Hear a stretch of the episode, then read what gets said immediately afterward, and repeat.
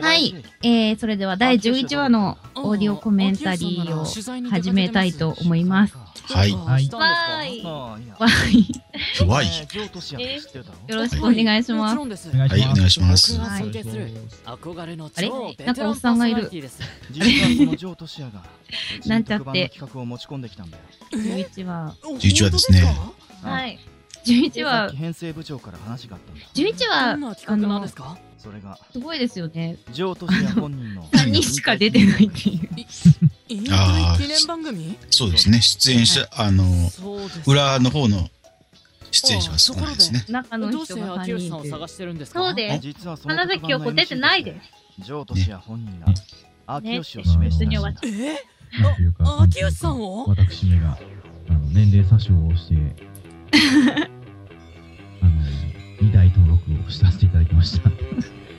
えー、あれですか、深夜さんは、すべてのバランスが崩れた和成ってどっちが大変でした？トシヤです。あまあ、果たしてあれはあの年齢で、この声で大丈夫かというのが、ーあー、でも、でき、できたらなんかすごいすんなり入ってたと思いますよ。ね、結構、うん。うん。すごいな。あそこに至る境地までが大変だったという。か、まあむしろあの、その前の5歳児の方も大変でしたけど、今回はまさかその、さらに上を行く年齢を、ねえ。え、なんか、あの、一応、ほら、原案、私書いたじゃないですか。世界の中。ね。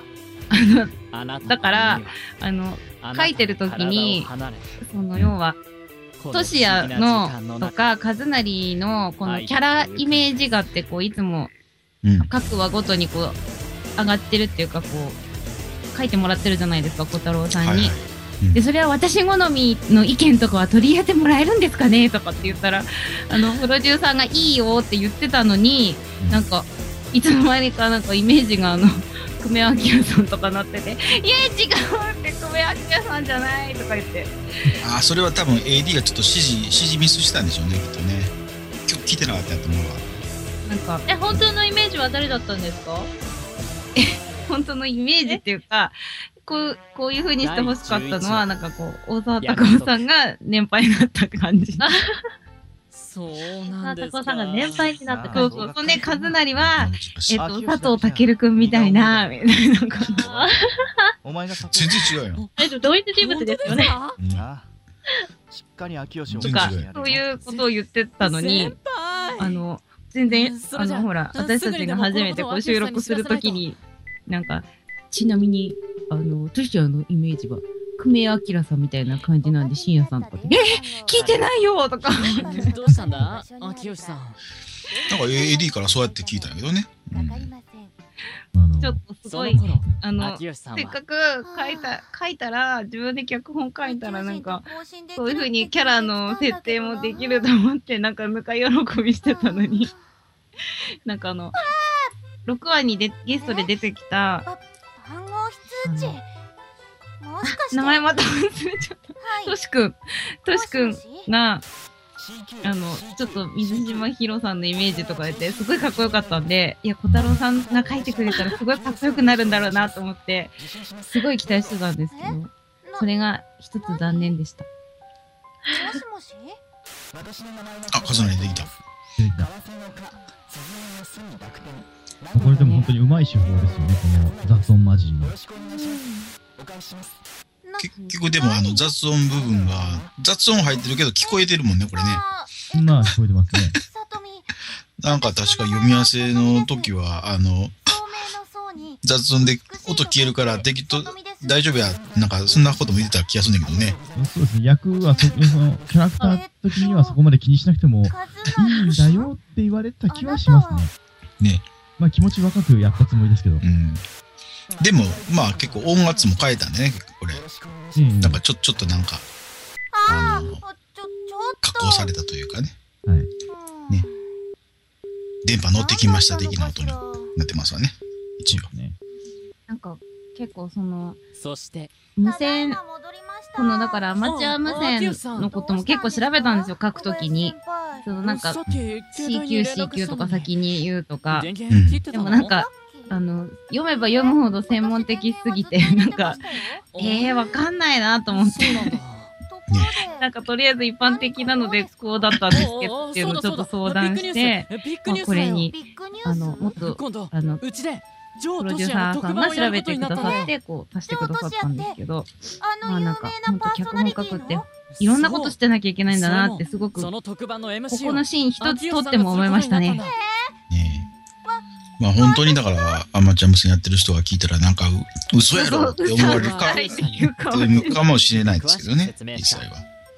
もちろん僕が秋吉さんをサポートする話も含めてまあ、アマチュア無線といっても、そしてあのいろいろと数日後あると考えれば今日は、FM まあまあね最初に打ち合わせをするまあ、日特にこの、ネタバレしてしまうと、その時代の、や秋葉でパーソナリティをしていますっぱりその小林秀樹差というものはありまはすから。じめましてまあね。同じくパーソナリティをしています秋吉さとみです。どうも。はじめあ、出てきた。トシヤが出てきましたねー・。トシヤです出てきましたね。君が秋吉さんあ本当に年寄りですか？今回は MC に指名していでただきもなんか、光栄です。それらしく聞こえましたけど精一杯頑張り、ますので出来上がったのをよろしくお願い聞いて、します。なんかよろしくお本当さすが願いしますだなとか思って。こ。そ。よろしくあ、やってる本にはなかなかそんな、ね、やっぱり自分ってわかるから。んに憧れてパーソナリティ自分の声、まあ、言ってしまえば自分の実年きてとても齢をダブルスコアにしても届かない年齢ですどうもありがとう。そういえばパーソナリティっていう言い方をまあ逆にそれを言えば、あの、何、んですよ。ね5歳児の方がダブル半分にしても、もっともっと小さいあれですよ。全くですけどね。ね。そういう意味では、あの、年齢参照パート2なんでね、これが。ええ。おおすいません。つい興奮しちゃってそれでは打ち合わせを実際でも始めましょう。何ですか普通に考えて、あの、30代の声と、そしたら、はい。あの、深夜さんがリアルに年取った時に、声がそんなに変わるかっていうと、本当は変わらないどうでしょうからね。私まあにですか、そうかもしれないですけど、多秋分自分の地声と、その、やっあぱりこの、ジョートシをやってくれる時ののかりました。声の感覚っていうのはやっぱ異なるやらせていただきますので、うんやちょっとそこら辺は違うのかなとか。ということで秋吉でもすごい三役。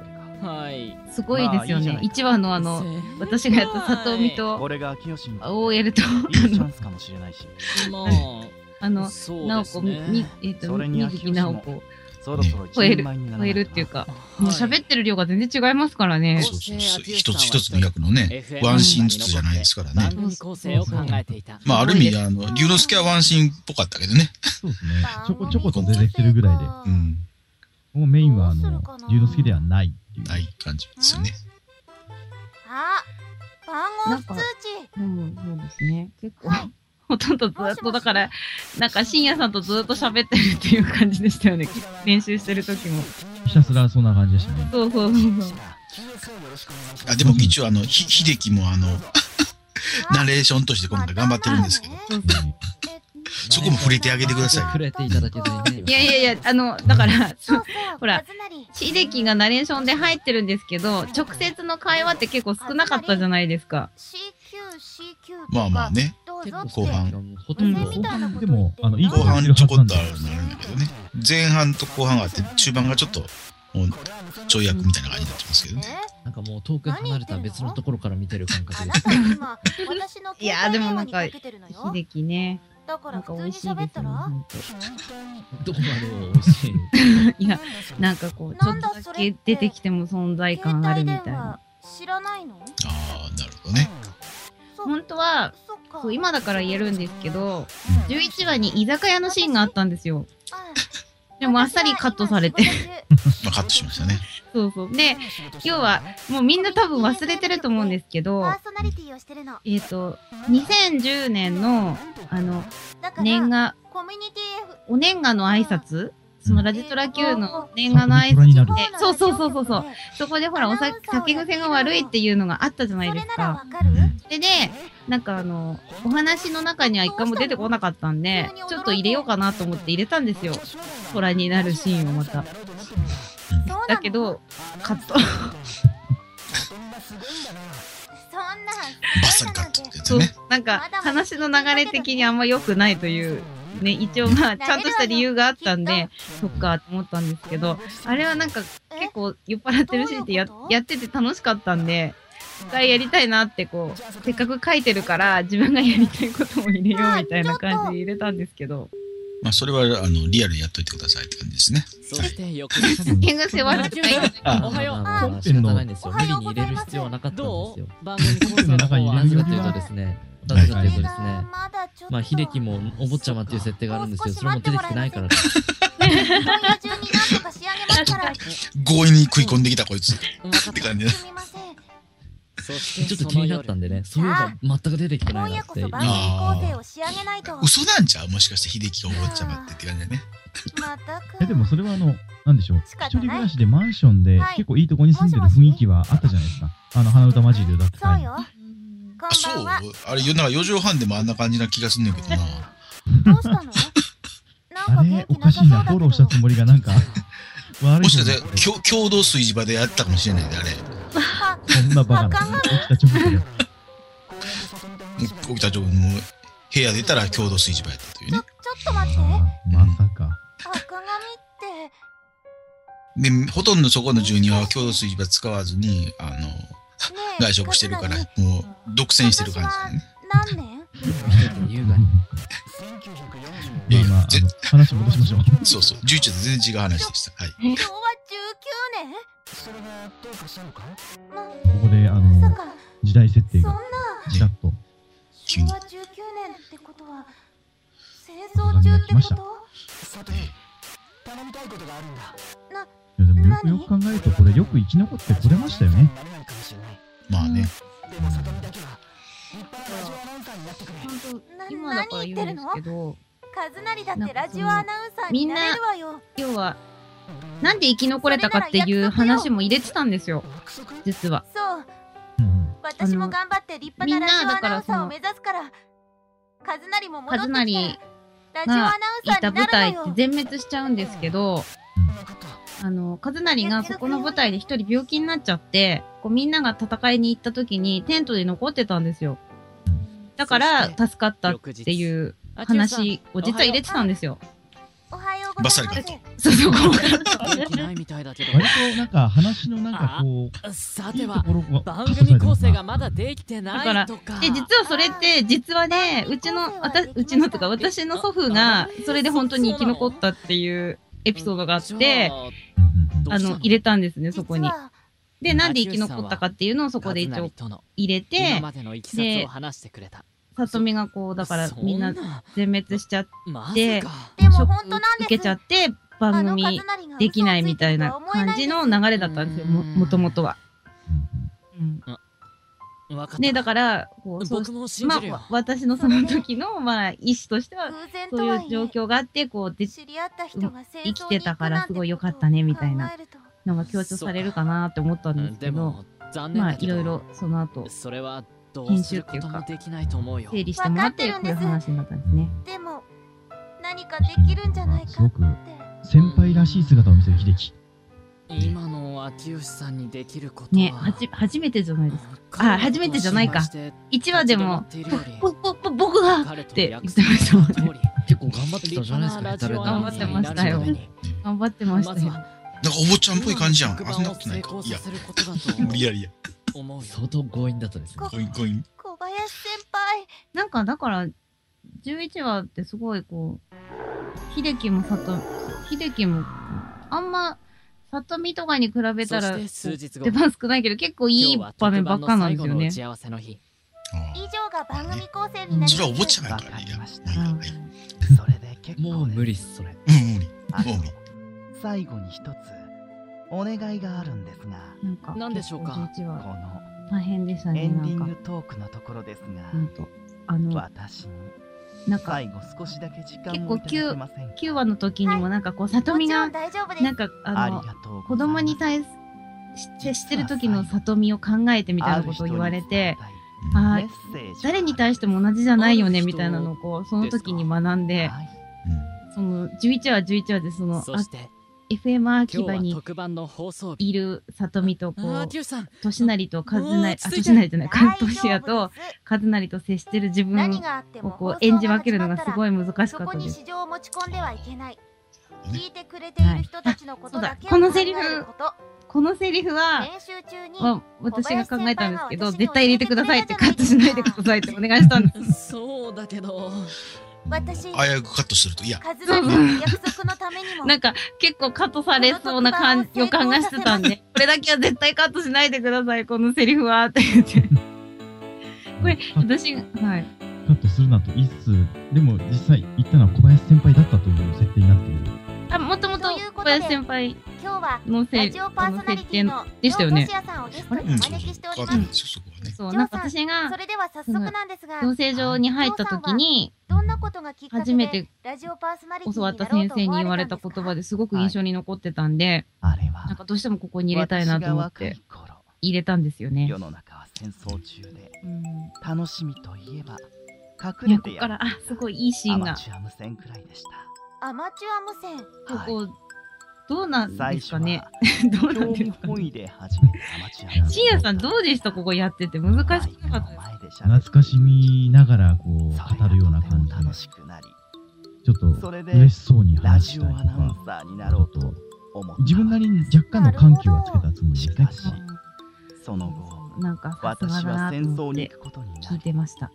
当時はなんか、ここら辺にでも実は私、秀樹のリアクション入れてたんですよ。